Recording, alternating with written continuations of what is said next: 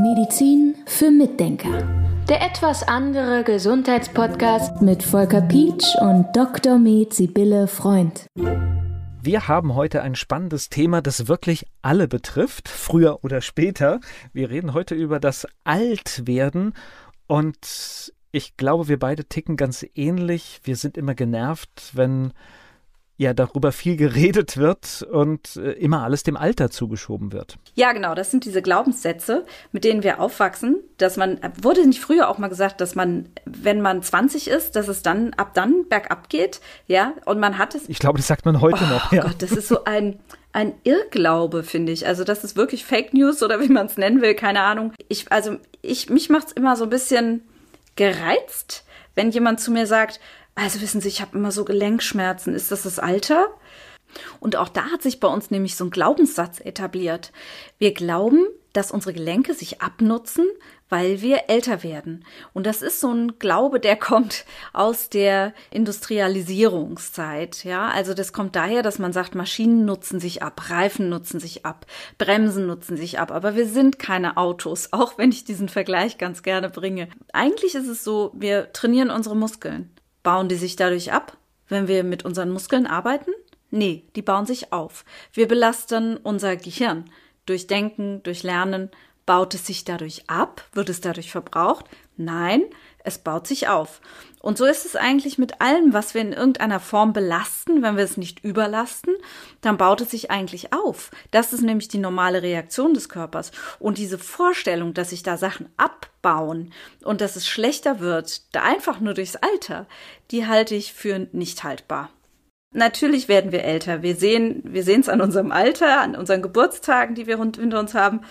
Wir sehen es an unseren Falten, die wir irgendwann kriegen, an den Veränderungen des Körpers. Aber diese, diese Annahme, dass wir älter werden und dadurch gebrechlich und schwach und dement, die möchte ich am liebsten aus den Köpfen vertreiben von allen Leuten, weil das macht es dann ja auch, dass wir in diese Richtung gehen. Ja, also ist ja bekannt, dass das, was man denkt, irgendwann auch gerne ausgesprochen wird und dann Realität wird. Ich bin der Meinung, man sollte wirklich sagen, ich werde älter und ich hatte einen Lehrer, der sagte, ich werde älter und ich bin wie Rotwein, ich werde älter und besser. Und das ist für mich die Perspektive, die ich haben möchte. Jetzt sind wir natürlich wieder bei diesem Thema, was wir auch schon mal in diesem Podcast angeschnitten haben. Auch äh, bei dem, der, der Deutsche sorgt sich ja gerne vor. Das heißt also, wir machen schon weit, bevor es einen Grund gibt zur Sorge. Und, und ich erlebe das tatsächlich auch in meinem Umfeld. Äh, da ist mal ein kleines Zipperlein da und dann geht bei manchen auch schon das ganz große Kopfkino los. Ja, total. Also das ist ist auch eine Sache, die ich ganz häufig in der Praxis erlebe und die ich immer gerne so ein bisschen ausbremsen will. Hinter diesen ganzen Sachen, die wir, die uns Angst machen, steckt ja häufig auch eine große Industrie. Die Industrie lebt gerne davon, dass wir Angst haben und dass wir uns absichern wollen, Versicherungen, was weiß ich. Und ich glaube, in einzelnen Bereichen ist es durchaus sinnvoll, dass man zum Beispiel irgendwelche Versicherungen hat oder dass man, wenn, wenn ich jetzt irgendwas feststelle an meinem Körper, da ist was nicht in Ordnung, das ist nicht normal, dass ich dann zum Arzt gehe und das angucken lasse und dann damit umgehe. Das ist ja ganz normal. Aber dass man sich jetzt verrückt macht, oder habe ich einige Leute, die sagen, ja, ich gehe dann einmal jährlich gehe ich zum Augenarzt, dann gehe ich zum, zum, zum Gynäkologen natürlich, äh, Prostata-Untersuchung, was gibt's noch? Dann mache ich alle fünf Jahre meine Darmspiegelung, dann mache ich dies und das und jenes, damit ich mich absichern kann, dass ich nichts kriege. Das ist so angstgetrieben, dass ich echt das nicht gut finde für die Gesundheit. Ja, also ich finde, das ist ein echtes Problem für die Gesundheit. Also ich, ich meine, dass man was nachgucken lässt, vollkommen in Ordnung. Aber dieser Hype, dass man sich permanent Sorgen macht, und es wurde natürlich jetzt noch ganz massiv getriggert wegen Co während Covid, dass man sich Sorgen macht, das ist ja auch noch so was Aktives, ne? Ich mache mir Sorgen und dann in einen Stresszustand gerät und dann dadurch krank wird, das ist doch total kontraproduktiv. Naja, und es ist ja bei vielen Untersuchungen, die gemacht werden, das kann ja zu dem Zeitpunkt, wo geschaut wird, alles in Ordnung sein und äh, zwei Wochen nach der Untersuchung passiert etwas. Also ich meine, wir, wir müssen da einfach mal realistisch mit dem Leben uns auseinandersetzen. Es ist eine Momentaufnahme. Das ist eine Momentaufnahme, genau. Und das habe ich auch schon häufiger erlebt in der Praxis, dass Leute bei Vorsorge oder auch sogar in der Familie bei Vorsorgeuntersuchungen waren und dann war zwei, drei, vier Wochen später war, war eine Tumorerkrankung, die auf einmal sichtbar wurde, ja. Also das kann man nicht so abschätzen, aber über Vorsorge wollen wir ja gar nicht so sehr reden, sondern eigentlich übers Älterwerden. Da ist es halt aber auch so, dass die Leute immer sagen, ja, wenn ich alt werde, ich habe so Angst davor, dann kommt die Demenz und dann werde ich gebrechlich und dann hoffentlich geht das alles gut und dann muss ich ins Altersheim.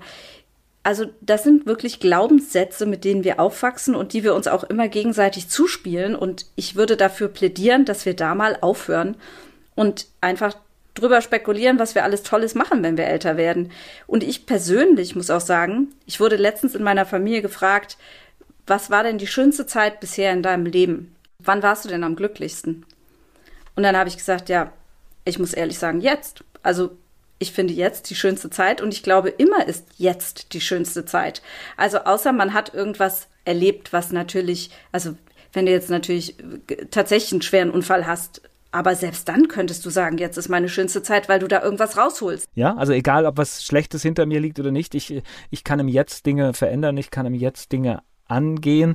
Und ich glaube auch, weil du hast das Wort Mindset, sagt man, glaube ich, im Englischen dazu. Ich glaube, das macht halt auch viel etwas mit mir und führt dann auch dazu, dass ich zum Beispiel sage, ich schaue, dass ich beweglich bin. Ich mache dann vielleicht ein paar Übungen dafür, dass das so bleibt, wie es ist und das so lange, wie es nur geht. Ja, ich guck mal jeden Tag, wie beweglich bin ich denn noch. ich teste das jeden Tag mal durch. Wie gut fühlt sich das denn an? Ja, kann man natürlich machen. Ich habe eine Freundin, die ist Pferdetrainerin und zwar schon ihr Leben lang. Die ist dafür auch ziemlich bekannt und ähm, macht auch sehr viel Unterricht noch.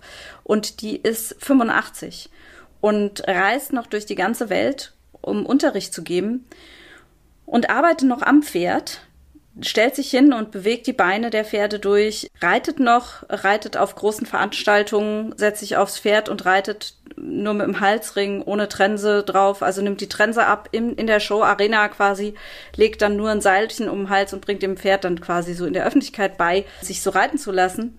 Und klar sind das Pferde, die jetzt nicht total verrückt sind, aber das sind eben eigentlich immer Pferde, die sie nicht kennt. Ja, also es sind für sie neue Pferde, die sie auf einer fremden Veranstaltung noch reitet mit 85.